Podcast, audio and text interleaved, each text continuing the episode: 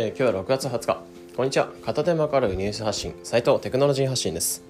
えー、今日は、まあ、週末ってことで今週個人的に気になったニュースを50記事以上から厳選して5つピックアップしてお伝えします。え今週のまとめノート記事を概要欄に載せてありますのでそちらと一緒にご視聴いただけるとより理解が深まれるのかなというふうに思います、えー、それでは行ってみましょう。えー、まず1つ目っていうのが Apple Beats 新ワイヤレスイヤホンを発表したということで、えー、話題になってます。でこちらは、えー、Beats 初 Beats のモデル初のノイキャンだったり、えー、空間オーディオっていうのと、えー、機能を搭載していて USB-C で、えー、そう急速充電にも対応する感じになってます。で、まあ、基本 Beats は Apple 傘下の会社になってくるので、まあ、基本アップルとの接続っていうのは非常に早いっていう感じなんですが Android 機器っていうのも専用のアプリだったりっていうのがあるように Android 機器の接続っていうのがシームレスに非常に早くなってくるのかなっていうところがポイントになってます。で色がブラックブラックホワイトレッド、まあ、この3色ある形になってて、まあ、価格っていうのは1万7800円。まあ、以前ソニーから出てきたイヤホンっていうのがあったんですが、まあ、そちらちょっと3万超えってところで若干お高いのかなというふうに思うんですけど、まあ、こちらは非常に安くて AirPods Pro なんかも安よりも安くなってるので、まあ、非常に手に取りやすい商品なのかなというふうに感じてます。で2つ目っていうのが JAXA、えー、超音速機の開発へ、えー、協議会設立。というニースについてに関しては、まあ、これは JAXA だったり三菱重工などを含む7社で結成される協議会になっててえー、音速を超える際にソニックブームって形で、まあ、結構雷鳴のような激しい音が鳴るんですね。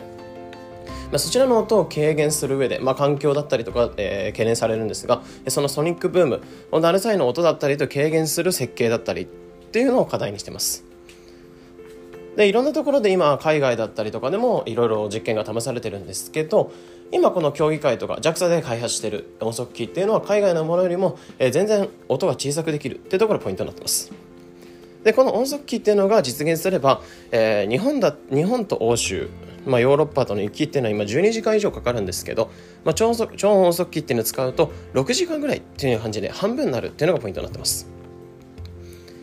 で3つ目っていうのが宇宙空間で水水素酸素の循環システムを開発中ということについてニュースにしたいと思うんですけど、まあ、これはホンダと JAXA っていうのが手を組んで、えー、今年中に試作品を運用開始へっていうイメージになっててこれはどういうものかっていうとえまず水から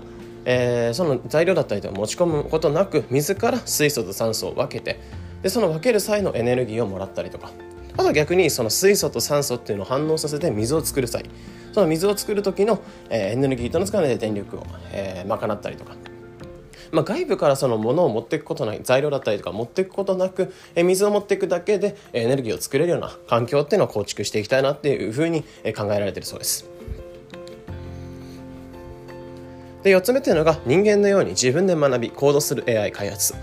というニュースについて。でこれは脳機能っていうのを真似で設計された脳系コンピューターっていうのがあるんですけど、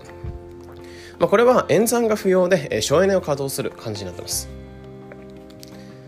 で脳機能っていうのはそのニューロンっていう形ニューラルネットワークっていう形で、えー、イオンの移動っていうのを介して、えー、イオンの移動っていうのを介してその電気信号みたいなのを送ってえそこで、え情報だったりと伝達するそうなんですが、まあ、このイオンの移動などっていうのを使いながら、えこのコンピューティングコンピューティング技術っていうのは使っていく処理していくそうになってます。で5つ目っていうのが KDDI、えー、電波消費っていうのを AI が自動振り分けって形になってて、これはノキアっていう企業と、共同で、開発して実験今進めてるそうなんですけど、えノキワアバ。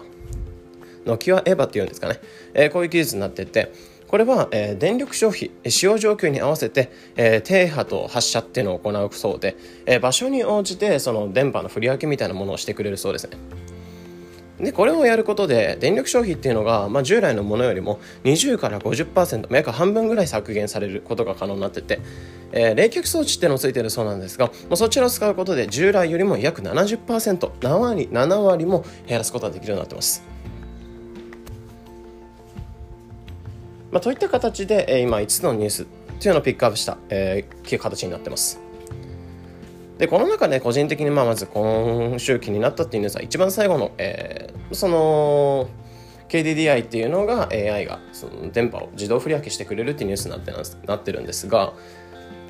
まあ、本来その電波の振り分けっていうものがない状態であると、まあ、今後その 5G だったりとか普及していく上でやっぱり電力需要っていうのは都市と地方地方で、まあ、分かれてくるのかなっていうふうになるんですよね。